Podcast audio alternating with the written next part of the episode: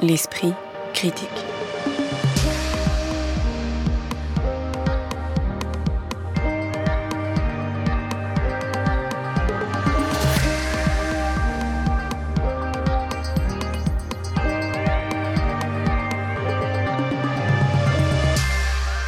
Mediapart. Bonjour à toutes et à tous. L'esprit critique de ce jour nous mène aujourd'hui dans l'univers de Bertrand Mandico qui propose avec Conan une relecture hallucinée et féminisée de Conan le barbare. Dans le bâtiment 5 filmé par Lajli, promis à l'implosion dans tous les sens du terme, avant de traverser l'Atlantique pour voir comment Wall Street a vacillé sous les coups de petits spéculateurs décrits dans le film de Craig Gillespie, Dumb Money. On discute et dispute de ces trois films avec Alice Leroy, qui écrit pour les cahiers du cinéma, Occitane Lacurie, membre du comité de rédaction de la revue de cinéma Débordement, doctorante en esthétique et études visuelles, et Raphaël Neuillard, qui écrit au cahier du cinéma et pour études. Bonjour à toutes les trois. Bonjour. Bonjour. Bâtiment 5 est le deuxième long métrage de Ladli après l'acclamé Les Misérables qui avait obtenu le prix du jury à Cannes en 2019 et le César du meilleur film. Bâtiment 5 met en scène les habitants d'un quartier défavorisé qui se mobilisent contre un projet de rénovation urbaine qui prévoit en catimini de détruire des bâtiments sans véritable relogement des habitants. Le film tourne autour de différents personnages, un maire ancien pédiatre parachuté dans un univers qui lui est étranger après la mort subite du précédent maire, un premier adjoint de bonne volonté bon connaisseur du terrain mais susceptible de céder à la corruption, une jeune militante très impliquée dans la vie associative qui décide de se lancer dans la course électorale pour empêcher la destruction de son bâtiment, un ami de cette jeune militante entre désabusement et colère, une chrétienne d'Orient tout juste réfugiée de Syrie. Bâtiment 5 s'annonce comme le deuxième volet d'une trilogie euh, sur la banlieue par euh, la Jolie, mais alors que Les Misérables jouaient de l'affrontement entre la police et des jeunes masqués évoluant en bande, ici la focale est resserrée sur une galerie de personnages plus Qu'est-ce que euh, produit ce déplacement à l'intérieur d'un triptyque qui reste centré sur un espace particulier, Occitane Lacurie bah, Il me semble que ce film-là est beaucoup plus réussi que Les Misérables de ce point de vue-là, dans le sens où euh, dans Les Misérables, justement cet effet de bande et le traitement des personnages et des personnages qui luttent contre la police était euh, selon moi désastreux, c'est-à-dire qu'ils étaient complètement euh, animalisés, tous ces petits enfants qui, qui, tous sous capuche, tous, en noir, qui, qui voilà qui surgissaient de recoins sombres, etc. contre les policiers et qui étaient pour le coup des personnages individualisés, notamment le personnage de Damien Bonnard qui nous sert d'intermédiaire pour rentrer dans cet espace-là. Là, le choix est complètement différent, c'est-à-dire que les personnages sont euh, beaucoup plus identifiés. C'est de leur point de vue que se déroule le, la tragédie, on va dire, euh, avec euh, en particulier le personnage d'Abby Keita, qui est cette jeune femme qui veut se présenter à la mairie, comme tu l'as dit, et qui du coup a une subjectivité beaucoup plus forte et surtout est un personnage qu'on va beaucoup plus suivre et qu'on va beaucoup plus comprendre. Et qui va nous permettre au contraire de d'étudier les mécanismes et comment toute cette communauté-là fonctionne à partir d'un point de vue qui n'est plus celui de la police. Et selon moi, c'est un changement de focal radical qui, qui déjà dès le départ est beaucoup plus réussi que Les Misérables. Alice Leroy sur ce changement de focal qui se marque aussi par le fait que là, euh, l'action se déroule dans une ville imaginaire du nom de Montvilliers, donc qui est susceptible de représenter toutes les villes confrontées euh, à euh, des problèmes, notamment d'habitat, alors que Les Misérables était un film explicitement ancré à Montfermeil où Lajli a grandi. Est-ce que pour vous, ça entraîne justement une montée en généralité intéressante ou est-ce que ça rend aussi les problématiques plus abstraites? Bah, C'est intéressant parce qu'en même temps, cette cette ville imaginaire, euh, on peut aisément y reconnaître euh, Montfermeil ou d'autres villes bien réelles de la banlieue euh, parisienne. Et du coup, moi, ça m'interroge toujours sur le, rapport de Lajli au documentaire. Les Misérables étaient un peu tirés d'une série de films documentaires qu'il avait tourné autour euh, des, émeutes de Montfermeil. Et il me semble que là euh, aussi, il y a. Euh, moi, pendant tout le, film, j'ai cherché un peu la source documentaire. Je me suis demandé dans quelle mesure l'écriture du scénario était nourrie de, de, toute une recherche documentaire. Et il me semble que c'est un petit peu l'endroit où, où moi me questionne son cinéma dans sa manière de se raccrocher à une réalité, à des enjeux politiques et sociaux et de les incarner dans des personnages et qui est un petit peu l'endroit pour moi où ça accroche et où la fiction euh, toujours déçoit un petit peu. Et notamment, euh, vous évoquiez tous les deux le, personnage principal euh, d'Abi Keita autour duquel se construit cette fois tout le récit. Et dans ce récit très incarné, je trouve qu'on perd un peu de la complexité d'un récit qui, qui dont on voit bien qu'il pourrait prendre des dimensions beaucoup plus complexes et beaucoup plus subtiles et qui se réduit un peu à des archétypes. C'est-à-dire que les personnages sont trop identifiés comme le maire qui n'y comprend pas grand-chose, la ben militante vraiment très engagée, le copain de la militante désabusé. Il me euh. semble qu'on a ce personnage d'Abby qui est un, peu un personnage de combattante, qui est le personnage auquel on s'accroche et qui se bat contre contre tous. C'est-à-dire contre tous, euh, parce que euh, elle a raison et elle a raison contre tous. Elle a raison contre le, ce nouveau maire par intérim qui est complètement dépassé par les événements et qui est un personnage assez falot. Elle a raison même contre son ami qui est trop en colère et qui lui sait pas euh, c'est pas faire face à sa propre colère. Elle a raison même contre l'adjoint au maire qui pourtant je trouve est joué par un, acteur que moi j'aime beaucoup, Steve Tienche, qu'on avait vu dans La mort de Danton d'Alice Diop et qui était déjà dans Les Misérables et qui trouve ici est, trop euh, caricaturalement réduit au personnage du traître, un peu le, traître à sa communauté. Et euh, je trouve que le film épuise un petit peu ses, euh, possibilités en essayant de, les réduire à des galeries de personnages. Raphaël Neuillard, pour peut-être commencer encore sur bah, la comparaison inévitable avec Les Misérables, puisqu'il s'agit encore une fois du deuxième volet d'un diptyque sur la banlieue. Oui, alors je, rebondirai peut-être plus directement sur ce que vient de dire Alice, c'est-à-dire euh, l'aspect euh, documentaire, ou en tout cas l'ancrage de, de, la fiction dans certaines réalités. Et il me semble que ça passe assez souvent par euh, des manières de montrer euh, des, situations de débrouille, en gros. Et ça, c'est ce qui, d'une certaine façon, m'intéresse le plus dans le film. Comment euh, des formes d'économie informelle ou d'organisation collective, disons, paralégale, bah, permettent quand même de, de, vivre dans un quartier où, par exemple, les, les bus ne passent plus, etc. etc. Moi, j'habite au Grand Bosquet, donc forcément, je suis au courant du projet de rénovation. Mais je viens de découvrir qu'il avait complètement changé. Les nouveaux logements qui sont prévus, ils n'ont plus la capacité d'accueillir de familles nombreuses. J'ai pas le dossier en tête, hein, mais euh, ce que je peux vous dire, c'est que la ville fait vraiment de son mieux pour rénover ce quartier. Bah non, justement. Là, il y a des quartiers où t'as jamais mis les pieds.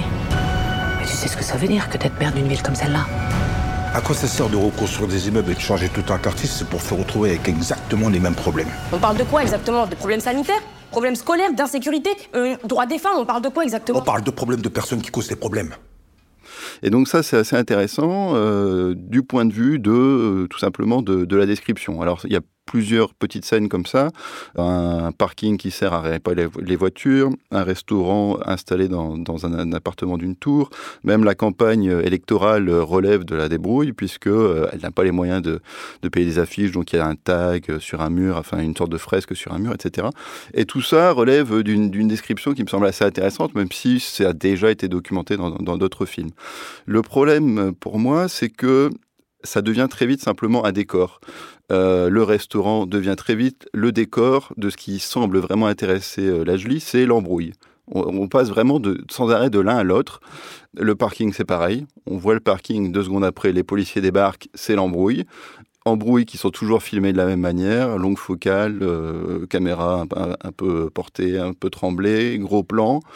Et très vite, bah, ce n'est plus qu'un décor, ce n'est plus qu'un arrière-plan qu'on perd de vue pour euh, assister à des scènes d'affrontement qui sont assez répétitives, etc. Alors l'embrouille pourrait aussi relever d'un travail de description des, voilà, des, conditions de, vie en, banlieue, euh, notamment dans les rapports, dans la manière dont la police fait son travail, etc. Et ça pourrait aussi être intéressant. Sauf que j'ai l'impression que ça devient très vite une sorte de, de, de ficelle de scénario. C'est systématique euh, dans chaque séquence, entre, euh, enfin voilà, dès qu'il y a deux personnages, ça finit en embrouille. Et le principe du film, donc, c'est l'escalade d'embrouille en embrouille, ça va jusqu'à euh, bon, ça va pas jusqu'au terme, mais en tout cas, ça, ça monte comme ça. Et donc voilà, c'est la mayonnaise, et on a compris que ça allait monter, monter, monter, monter.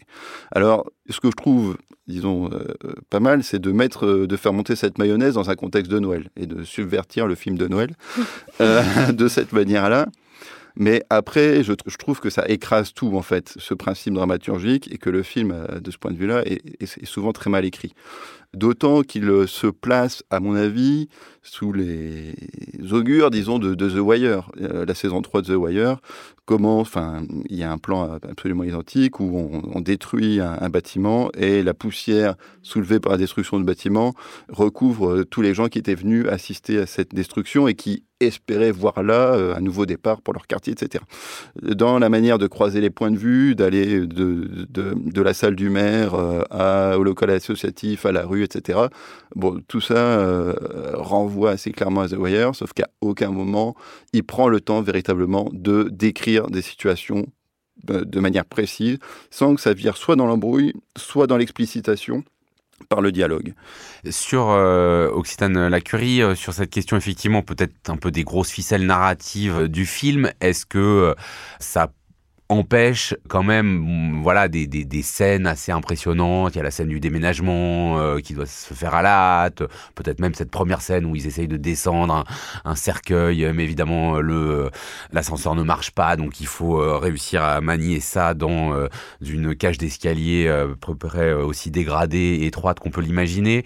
Comment est-ce que voilà vous vous l'avez perçu? Est-ce qu'il y a vraiment un problème narratif parce que soit il est trop grosse ficelle, ou est-ce que de toute façon on peut l'imaginer comme une succession de scènes dont certaines restent euh, très maîtrisées.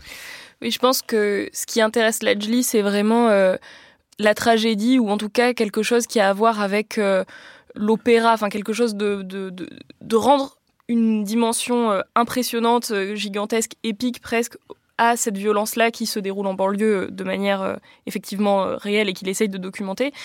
Mais effectivement, lui, dans son rapport à cette violence-là, on sent que tout ce qu'il attend, c'est le moment où il va lui faire prendre des dimensions opératiques. Je pense justement à la scène du déménagement et à ce plan de drone qu'on attend presque tout le film, puisque dans Les Misérables, le, la cheville, euh, pour le coup, narrative, c'était ce drone manié par un enfant qui, du coup, a réussi à filmer à prendre sur le fait des policiers qui, qui étaient en train de commettre euh, une violence policière. Eh bien là, l'usage du drone, il est fait pour filmer le grand déménagement, enfin même l'expulsion, la séquence d'expulsion des, des, personnes du bâtiment qui s'apprête à être détruit. Et on voit les personnes voilà jeter leurs affaires par les fenêtres euh, comme ça dans une grande scène de, de sacrifice collectif euh, qui est assez euh, impressionnante, enfin je veux dire dans ses dimensions. Et on a l'impression que tout le film attendait presque ce moment, ou en tout cas que Ledgely, ce qui, ce qui l'intéresse, c'est de montrer la dimension euh, vraiment euh, opératique de cette violence-là. quoi. Et de ce point de vue-là, je suis assez d'accord avec ce que dit Raphaël, c'est que tout de suite, ça, ça crée des types ou ça crée des, des tableaux d'une forme, enfin qui sont assez lisses d'une certaine manière, même si c'est plus compliqué que ça, et qui ne rentrent pas dans la complexité comme peut le faire David Simon. Euh, de voilà, par conséquent. Oui, sur la, séquence euh, avec le cercueil, c'est intéressant parce que le, film commence de la même manière que le gang de, des Bois du Temple, mm. avec euh, une mort. Et le, film de Rabat Merzaimesh dont on avait parlé en septembre. Voilà, exactement. Et Rabat Merzaimesh décrit aussi au début de cette séquence le quartier. Il y a un panoramique, euh, etc. il y a une manière de, là aussi, d'une certaine façon, de, décrire des conditions euh, bah, spatiales, hein, le logement, les problèmes que ça pose. Pour le coup, le, quartier est rénové et plus agréable. Mais y a, les, deux scènes se font vraiment écho. Et ce qui est frappant dans, dans cette descente d'escalier, c'est que tout à coup, on se dit, ah oui, ça c'est très fort, parce que c'est une situation concrète et à travers ça, on, comprend tout de suite ce que c'est que de vivre dans ce bâtiment et que bah, même dans la mort, effectivement, il y aura cette sorte d'indignité qui va, qui va frapper les, gens. Sauf que, en fait, la, séquence ne nous laisse pas penser ça par nous-mêmes, très vite, elle nous le dit. En fait, la, la séquence dure, mais elle ne crée pas une situation, elle crée une, explicitation par le dialogue de ce qu'en fait on avait très bien perçu euh, directement. Et tout fonctionne un petit peu comme ça, euh, avec une, voilà, une sorte de bonne volonté de nous rendre les choses évidentes, sans euh, laisser vraiment les, situations advenir vraiment, alors que l'idée est, très forte. Pendant 30 secondes, on se dit, ah ouais, peut-être même qu'il aurait pu développer ça presque même avec un moment, avec une pointe d'humour, parce que c'est évidemment terrible, mais en même temps, il y, a, presque quelque chose qui relève presque de la comédie là-dedans. Une comédie très euh, terrible. Mais il le fait pas. il, va il va faire durer la, séquence pour pouvoir expliciter par le dialogue. Et tout, euh, tout fonctionne un petit peu comme ça. Et euh, voilà, c'est assez, assez dommage. On verra donc si le troisième film réussit ce que les deux premiers n'ont pas complètement abouti, mais sur des modes différents. Bâtiment 5 de Lajli, c'est sorti en salle mercredi dernier. L'esprit critique. Mediapart. Variation féminine sur la trame de Conan le barbare, le nouveau film de Bertrand Mandico s'intitule Conan. Difficile comme souvent de résumer les expériences cinématographiques du réalisateur, notamment des Garçons sauvages ou d'After Blue Paradisal. On peut dire qu'on trouve dans ce film des humains chiens, du noir et blanc et de la couleur, une Conan la barbare à différents âges de sa vie, pas mal de scènes gore, quelques grosses voitures du Bronx et une scène de repas d'anthologie. On peut quand même décrire la trame narrative en disant que Rainer, personnage chien et incarnation de la mort, toujours armé d'un appareil photo désuet mais avec flash, y raconte à différentes époques et en les inscrivant dans des références et des époques hétérogènes allant de la préhistoire à aujourd'hui, six des différentes vies de Conan, personnage à chaque fois mis à mort par son propre avenir. On peut aussi rappeler que ce long métrage est issu d'un travail hybride débuté au Théâtre des Amandiers, qui mêlait tournage et performance, et a préparé une série de films de différents formats, dont celui visible aujourd'hui en salle, mais que celui-ci est accompagné par notamment par deux autres films plus courts. Peut-être avant qu'on aborde le film lui-même, est-ce que vous pouvez, euh, Alice Leroy, nous euh, décrire un peu le travail et le style de Bertrand Mandico, qui occupe une place assez singulière euh, dans le cinéma français contemporain? Oui, alors Bertrand Mandico, ce serait peut-être le dernier, enfin peut-être pas le dernier, j'espère, mais en tout cas l'un des grands artisans du cinéma français contemporain, un peu à la fois héritier, si vous voulez, de, Méliès et de cette idée d'un cinéma sans effets spéciaux euh, fait en post-production, un peu un ennemi de la post-production, mais euh, un, fanatique d'abord de la pellicule, ensuite euh, des, effets spéciaux bricolés au plateau. Donc le théâtre lui va plutôt bien et c'était, je trouve, plutôt une belle idée d'inviter Mandico à venir travailler au théâtre, ce qui, je crois, était le, projet initial à l'origine de, ce film. Euh, puisque euh, il a d'abord été invité au Théâtre des Amandiers, euh, je crois en 2020, pour préparer ce qui aurait dû être une sorte de performance entre théâtre et cinéma, mais sur scène. Euh, qui a été interrompu par la pandémie de, Covid et qui a finalement euh, donné lieu à un tournage euh, improvisé pendant le confinement et qui est le, point de départ de ce film. Je ne sais pas exactement d'ailleurs ce qui reste de ce tournage dans le, film qu'on a là, puisque visiblement l'essentiel des séquences du film ont été tournées au Luxembourg, je crois. Donc ça, c'est une première chose, c'est que le cinéma de Bertrand Mandico, il s'ancre dans une tradition qui, qui est assez théâtral et qui a un goût pour euh, pour le, les costumes, le décor, la scénographie, les lumières, enfin tout un tout un artisanat euh, d'un cinéma euh, fait à la main et qui par ailleurs est très référencé du côté d'un cinéma qui peut à la fois relever de la, de la série B et puis en même temps d'une tradition plus expérimentale.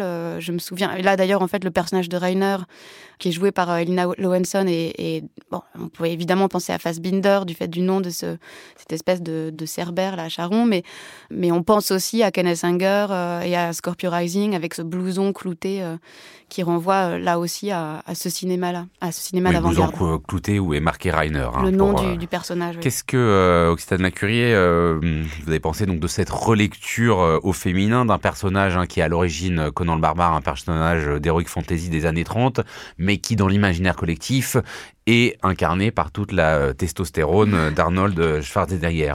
Bah, il me semble que ce qui reste le plus, enfin en tout cas ce qui saute aux yeux pendant tout le film, c'est la question du corps. Puisque dans le Conan euh, des années 80, enfin surtout le premier film, le corps de Schwarzenegger est vraiment l'objet central du film. Et même quand je dis objet, c'est dans le sens fort du terme, puisque tout au long de, cette affaire-là, on n'arrête pas de peindre sur ce corps, de triturer ce corps, de le tuer, de le crucifier, etc. Alors, c'est de manière beaucoup plus euh, série B-esque pour le coup, dans la mesure où évidemment Schwarzenegger s'en sort toujours et il finit par euh, remporter la victoire sur les forces du mal dans un, dans un univers d'heroic fantasy plutôt crépusculaire. Donc là-dessus, euh, ça reste un film hollywoodien classique. Mais ce qui reste dans Conan, c'est effectivement cette question du corps euh, dépérissant, euh, ce corps euh, qui désarticulait tout au long du film jusqu'à justement cette scène de repas d'anthologie dont on reparlera peut-être un peu plus tard, mais en tout cas un corps qui mute à l'écran, puisque chaque euh, Conan tue son ancêtre, ou en tout cas la phase précédente de sa vie. Donc euh, on, assiste à la, aux transformations de ce corps-là. Et chaque Conan est euh, incarné par six actrices différentes. Les six âges de la vie sont incarnés par six actrices. Et, chacune subit elle-même des mutations, euh, tantôt des ailes d'ange qui commencent à lui pousser dans le dos, tantôt euh, voilà, divers blessures tout au long du film, qui en font un, un corps qui porte en lui euh, l'histoire, à la fois l'histoire, euh, la, diégèse du film, l'histoire, la, voilà, la, part narrative du film, mais aussi la question de la plus grande histoire et euh, sa, sa, composante apocalyptique, parce que c'est vraiment un film sur l'apocalypse, là où Conan original était aussi sur la, fin d'un monde, comme beaucoup de, livres d'heroic fantasy du début du XXe siècle sur le désenchantement du monde. On pense euh, à la chute de Numénor euh, dans Le Seigneur des Anneaux, et puis là, c'est la chute de, d'Iboré euh, dans Conan de Howard. Et là, ce qui se passe, c'est la chute tantôt des États-Unis, tantôt de l'Europe, qui va se dérouler tout au long du film, notamment avec une séquence euh, où euh, Conan fusille elle-même l'allégorie de l'Europe. Donc voilà, l'idée de d'un corps qui Je me dis que si quelqu'un n'a pas vu le film, il doit vraiment rien comprendre à ce qu'il y a dedans. C'est vrai. Même s'il l'a vu. Vous ne connaissez pas Conan?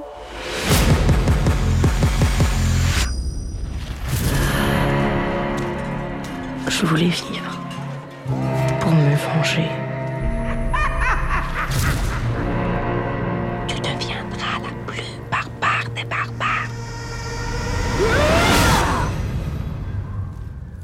Salut Conan. Tu sais qui je suis? Non. Je suis toi. Je suis toi dans dix ans, Conan. Changer d'époque Changer de vie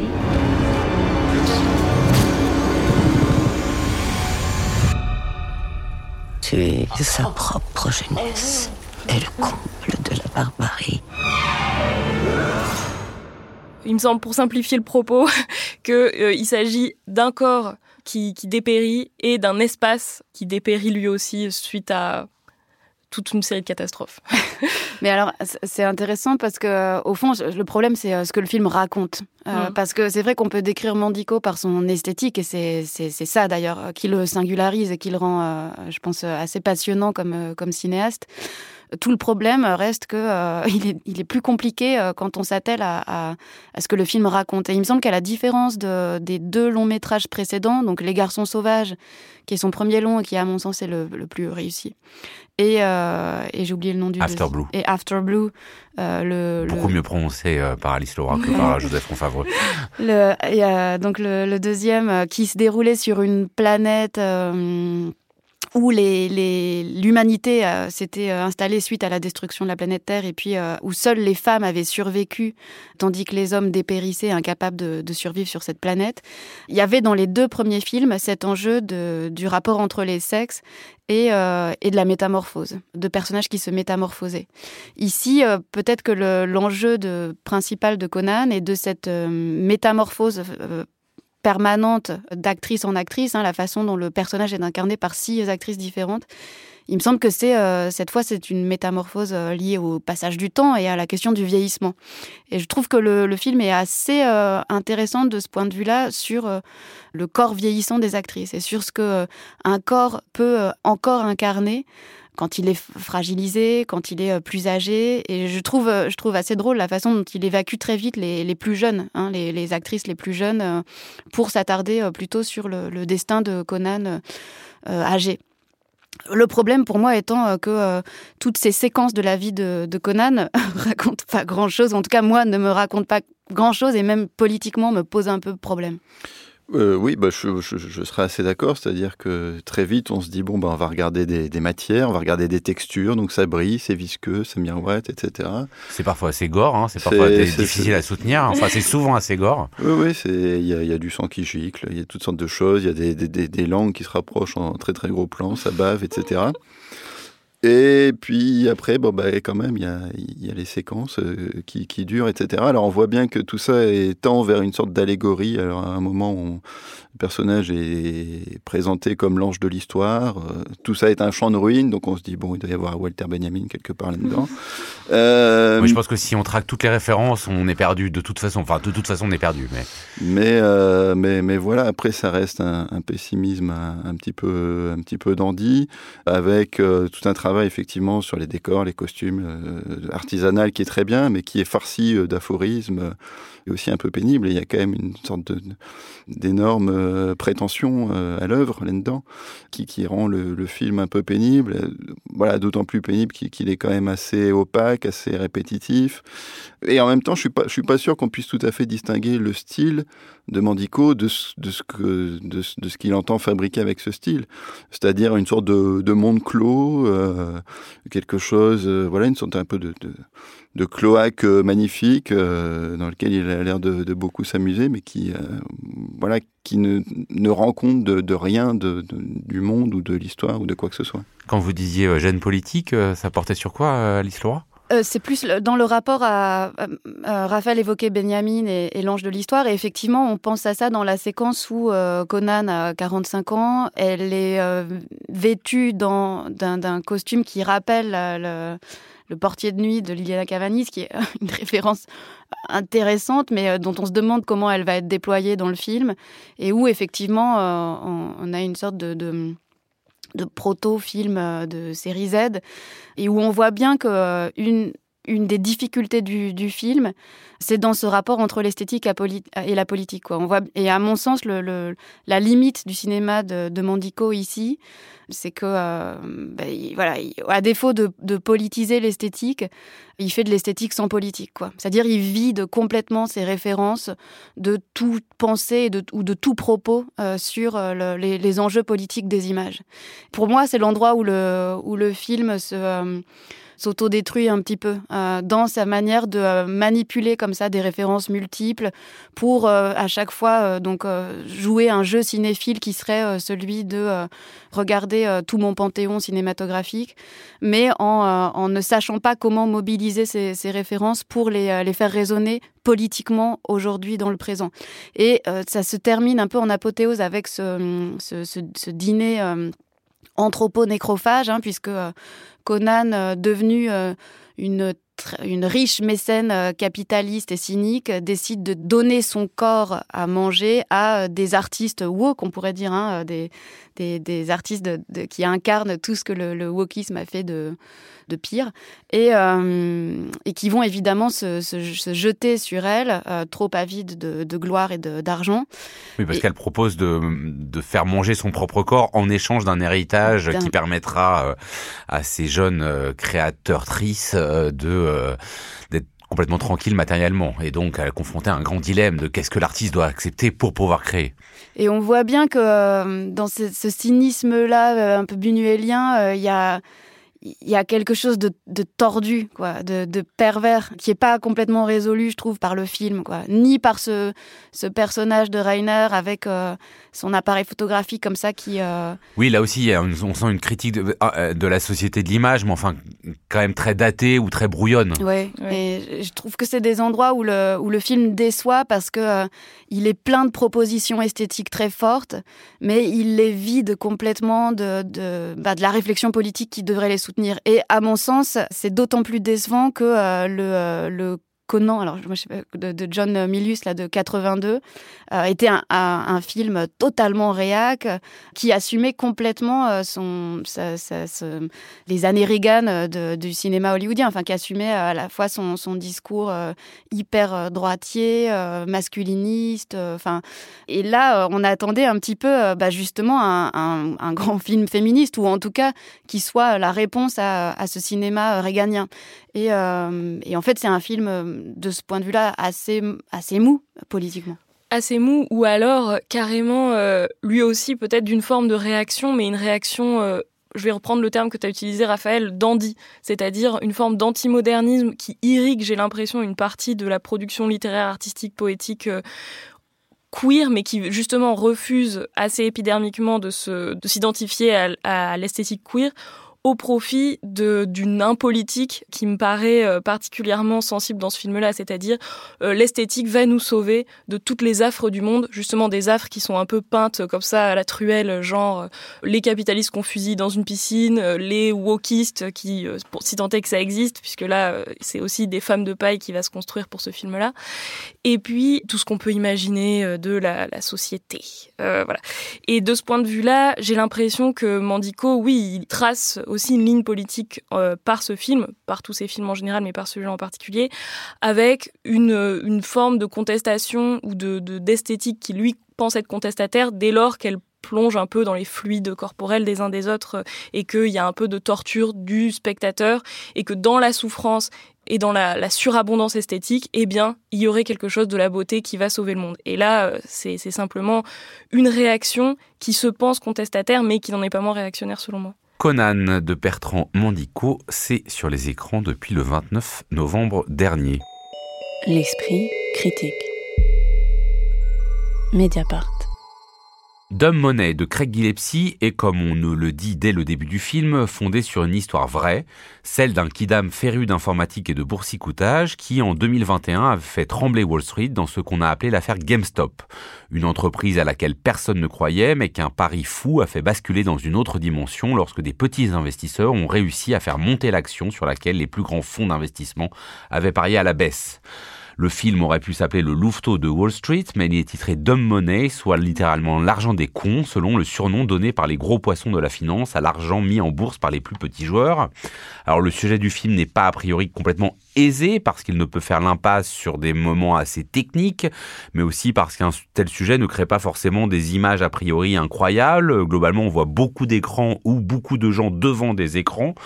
Comment euh, Craig Gillespie se sort-il de cette équation visuelle et technique pas évidente, Raphaël Neuillard le, le, film peut, peut être rattaché à, à, à deux cinéastes hein, de façon assez évidente. D'un côté, il y aurait Adam McKay, euh, euh notamment euh, son film Le Big Short, euh, The Big Short ou Le Casse du siècle en voilà, français. Voilà exactement. Et puis de l'autre, ce serait David Fincher avec The Social Network.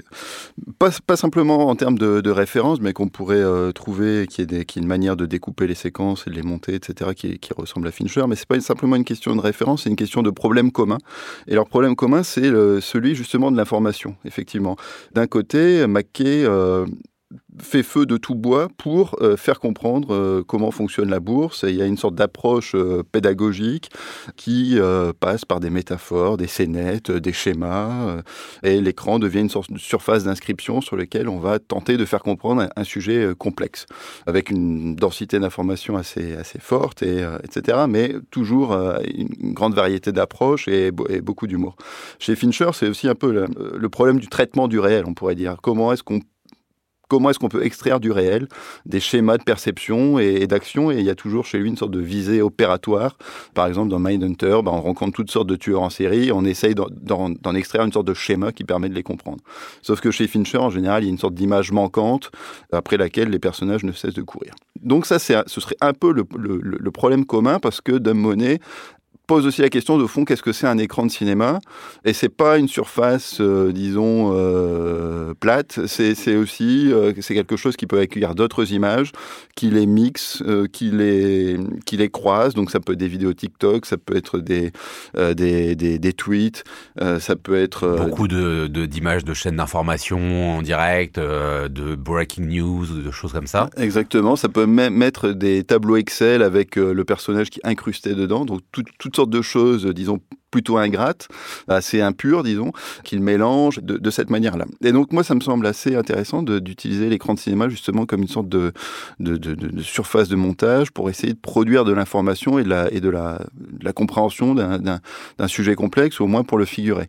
Après, je pense que le film est, voilà, n'est ni à la hauteur de Fincher, ni à la hauteur de, de, de McKay, parce qu'en fait, cette surface-là, il la rapproche euh, euh, comment dire, la complexité qui apparaît à la surface, en fait, elle, n'est pas présente dans le récit qui assez vite se, construit à travers une opposition assez schématique entre l'homme de la rue et le, et disons le, le, riche euh, boursicoteur, entre le type ordinaire et puis entre le bon et les méchants, etc.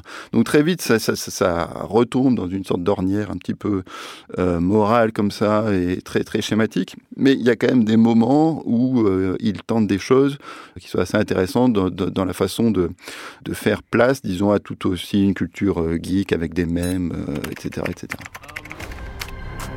Babe, how much did we make today? Five million. How much did we lose today? A billion. And yesterday? Four million. And yesterday? A billion. Babe. Yeah. We're like really fucking rich. You got rich dudes pissing in their pants right now. They're coming after you. We need to talk about the GameStop situation. Retail traders always lose. You've been served. Wall Street cheated. Surprise, surprise. Oxina Curie, sur cette euh, relecture euh, donc euh, du mythe de David et Goliath ou éventuellement de Robin des Bois à l'âge du boursicotage?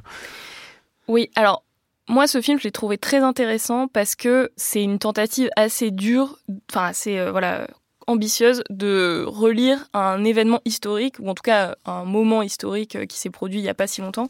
Oui, c'est ça, pas si euh, pas si ancien, c'est-à-dire qu'on n'a pas forcément, enfin on est quand même encore finalement dans, dans, dans, le monde qui est décrit par par le film. Et en particulier quelque chose qui s'est passé intégralement sur Internet, auquel tout un chacun a pu assister. Euh, pour ma part, euh, j'ai suivi cette affaire euh, de manière extrêmement quotidienne pendant, pendant que ça, avait lieu, et où j'ai toujours eu un peu cette impression d'être comme Fabrice à Waterloo, c'est-à-dire de voir chaque soir dans le méga trade sur le subreddit Wall Street Bets, voilà, les débats interminables entre qu'est-ce qu'il fallait faire, comment il fallait réagir, etc et qui me semblait des activités d'Occitane euh, ah pendant ces soirées. Et non, mais voilà, je passe énormément de temps sur Reddit et le, le ce qui m'intéresse moi dans cette traduction cinématographique, c'est la nécessité absolue de trouver une manière de rendre ça justement euh, cinégénique. Enfin. Et, ce faisant, le film, je trouve, loupe quelque chose qui était très intéressant dans cette période-là, c'est le côté collectif, c'est-à-dire l'aspect vraiment euh, dantesque comme ça du nombre de personnes qui donnaient leur avis, qui discutaient, qui, qui essayaient de, de réfléchir collectivement à comment faire pour lutter justement contre Wall Street. Alors, avec, il faut pas idéaliser ça non plus, c'est quand même beaucoup des personnes euh, adeptes de libertarianisme d'une certaine manière, ou en tout cas euh, absolument fascinés par la bourse et cet univers-là. Ou en tout cas adeptes du profit, simplement. Adeptes du profit, et puis le, le petit personnage qui sert de logo subreddit, c'est justement le loup de Wall Street euh, version cartoon. Voilà, donc il faut pas se voiler la face non plus. Mais pour autant, moi voilà, ce, ce que j'ai trouvé un peu dommage dans le film, c'est le fait de resserrer toute cette lutte-là, ce combat-là, autour d'une figure, parce qu'il il, il fallait un Mr. Smith Ghost to Senate, quoi, dans cette affaire-là. Il fallait qu'à la fin, tout soit téléologiquement guidé par cette audition qui a véritablement eu lieu au Congrès des États-Unis, mais il fallait qu'il y ait cette figure de l'homme de la rue, comme tu disais, Raphaël, autour de laquelle articuler euh, toutes ces existences-là. Alors, le Même si le personnage était assez bien réussi. Le film, euh, le personnage est, très bien réussi et là-dessus, je l'ai trouvé très intéressant et il, voilà, ça, ça, complexifie ce personnage de youtubeur qui est là aussi euh, a vraiment eu une importance dans cette affaire-là, mais il me semble que ça aplatit en fait, la complexité de cet événement-là autour, voilà, d'un face-à-face assez classique et autour d'un voilà d'un personnage assez classique, même si il y a quelques fils narratifs qui euh, entourent son existence, enfin d'autres personnes, une infirmière par exemple, ou euh, voilà d'autres d'autres personnages qui jouent en bourse dans cette affaire-là, des euh, étudiantes. ce geek qui euh, participe à la déstabilisation euh, des méchants fonds d'investissement. Oui, mais elles font figure simplement d'exemple et d'exemple assez marginal, là où l'événement ne peut pas se réduire, selon moi, à quelque chose qui est filmé uniquement dans le monde réel. Alice Leroy sur cette tentative de mettre en image une réalité qui est restée confinée à des écrans Internet. Alors étant euh, complètement ignare euh, et des opérations boursières et de, cette esthétique de tableau Excel euh, et des réseaux sociaux et de Reddit dont je ne connaissais pas l'existence, j'ai convoqué des références plus anciennes que dont vous venez de parler, c'est Capra. C'est Frank Capra.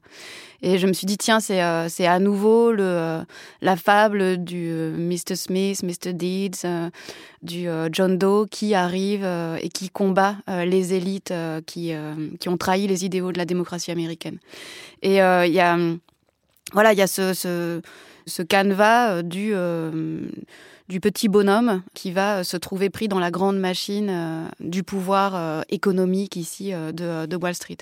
Ça, je trouve que ça pose la question de ce que devient le, populisme du cinéma américain à l'âge d'Internet et à l'âge de, des fake news, du Trumpisme, etc. Et il y a quelque chose, je trouve, de, tristement inabouti dans le film de ce point de vue-là, parce que on- en fait, on n'est pas très loin de, de chez Frank Capra, c'est-à-dire euh, on a de nouveau un personnage euh, de, de John Doe qui euh, se retrouve confronté à des élites. John Doe, hein, c'est le Kidam. Oui, c'est le, le monsieur tout le monde en fait. Hein, c'est euh, et c'est surtout un personnage d'origine euh, modeste, mais qui en fait incarne lui les valeurs, euh, les vraies valeurs de la démocratie américaine. C'est-à-dire que c'est un travailleur. Il est honnête. Il est, euh, il est fondamentalement moral. Il a une famille. Il est gentil avec ses voisins, euh, voilà, etc. Et, euh, et il va euh, finalement se trouver affronté à des personnages qui eux sont greedy, enfin qui sont des, qui sont avides de, de pouvoir, de- d'argent et aux, aux dépens de- des autres, qui sont fondamentalement malhonnêtes.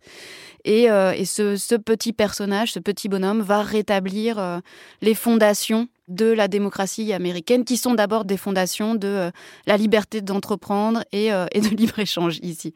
Et ce qui est un, peu tragique dans la, lecture qu'en fait donc euh, Craig Gillespie au- aujourd'hui, c'est que au fond, comme avec Capra autrefois, ce personnage qui à un moment arrive comme un justicier sur, sur la scène politique ou, ici économique, ne fait que euh, finalement qu'entériner un statu quo social. C'est-à-dire que finalement tout rentre dans l'ordre, les, petits restent petits, les grands restent au pouvoir, mais simplement on reconnaît aux petits le droit de, ben, ce qui est dit dans le film, hein, de euh, enter the game, enfin de, de participer au jeu. C'est-à-dire que tout le monde a sa chance et que au fond le destin de de, euh, de ce petit bonhomme, c'est d'incarner aux yeux de tous les autres qui le suivent la possibilité du, rêve américain, c'est-à-dire la possibilité de devenir riche. De lui aussi, euh, que l'idée que chacun, chacune, quelle que soit sa condition, son origine, son origine d'ailleurs sociale ou raciale, ait le droit de, et sa part de rêve américain. Raphaël. Oui, alors, euh, d'ailleurs, c'est moins les idéaux de la démocratie que les idéaux du capitalisme. hein. Euh, Pour le coup, a- c'est vraiment ça, la possibilité d'un libre marché, quoi, que les, grandes sociétés n'aient pas, euh, pas plus de pouvoir que le, disons, le, citoyen ordinaire. D'ailleurs, le- parmi les producteurs exécutifs, il y a Cameron et Tyler Winklevoss. Alors, je me suis dit, tiens, je connais ce nom. Et en fait, on, les voit dans The Social Network. Ce sont les jumeaux qui euh, sont en procès avec Mark Zuckerberg. Donc, ce sont des millionnaires qui n'ont aucune intention de- de renverser Wall Street. Et évi- évidemment, il y a, il y a une sorte de brouillage euh, idéologique dans, dans- le film entre des personnages qui pourraient incarner euh, euh, différentes euh, minorités. Donc il y a les, euh, étudiantes euh, lesbiennes endettées pour euh, leurs études, il y a euh, l'infirmière euh, latina, etc. Mais il y a aussi une sorte de- d'arrière-plan un peu libertarien où on voit un moment Elon Musk qui, Ah oui. qui fait une sorte d'apparition pour dire mais pourquoi euh, la- l'application ne laisse pas euh, tous ces braves gens euh, spéculer comme ils l'entendent, etc. Donc euh, tout ça est, est une confusion. Enfin, c'est pas c'est pas tellement confus, c'est une sorte de. Non, c'est de- pas confus, mais on peut penser, comme il y a un côté David contre Goliath, voir Robin des Bois, de se retrouver finalement avec une leçon de morale pro-capitaliste, parce que c'est, on peut pas dire autre chose, j'imagine, euh, voilà, nous, nous laisse un peu désemparés. Oui, oui, y a, non, mais il y a une revitalisation du, capitalisme par, euh, par la base et de, du capitalisme financier par, euh, par la base, parce que finalement, c'est de la pure spéculation, ce qui se produit sur cette entreprise qui n'a absolument pas l'air de fonctionner.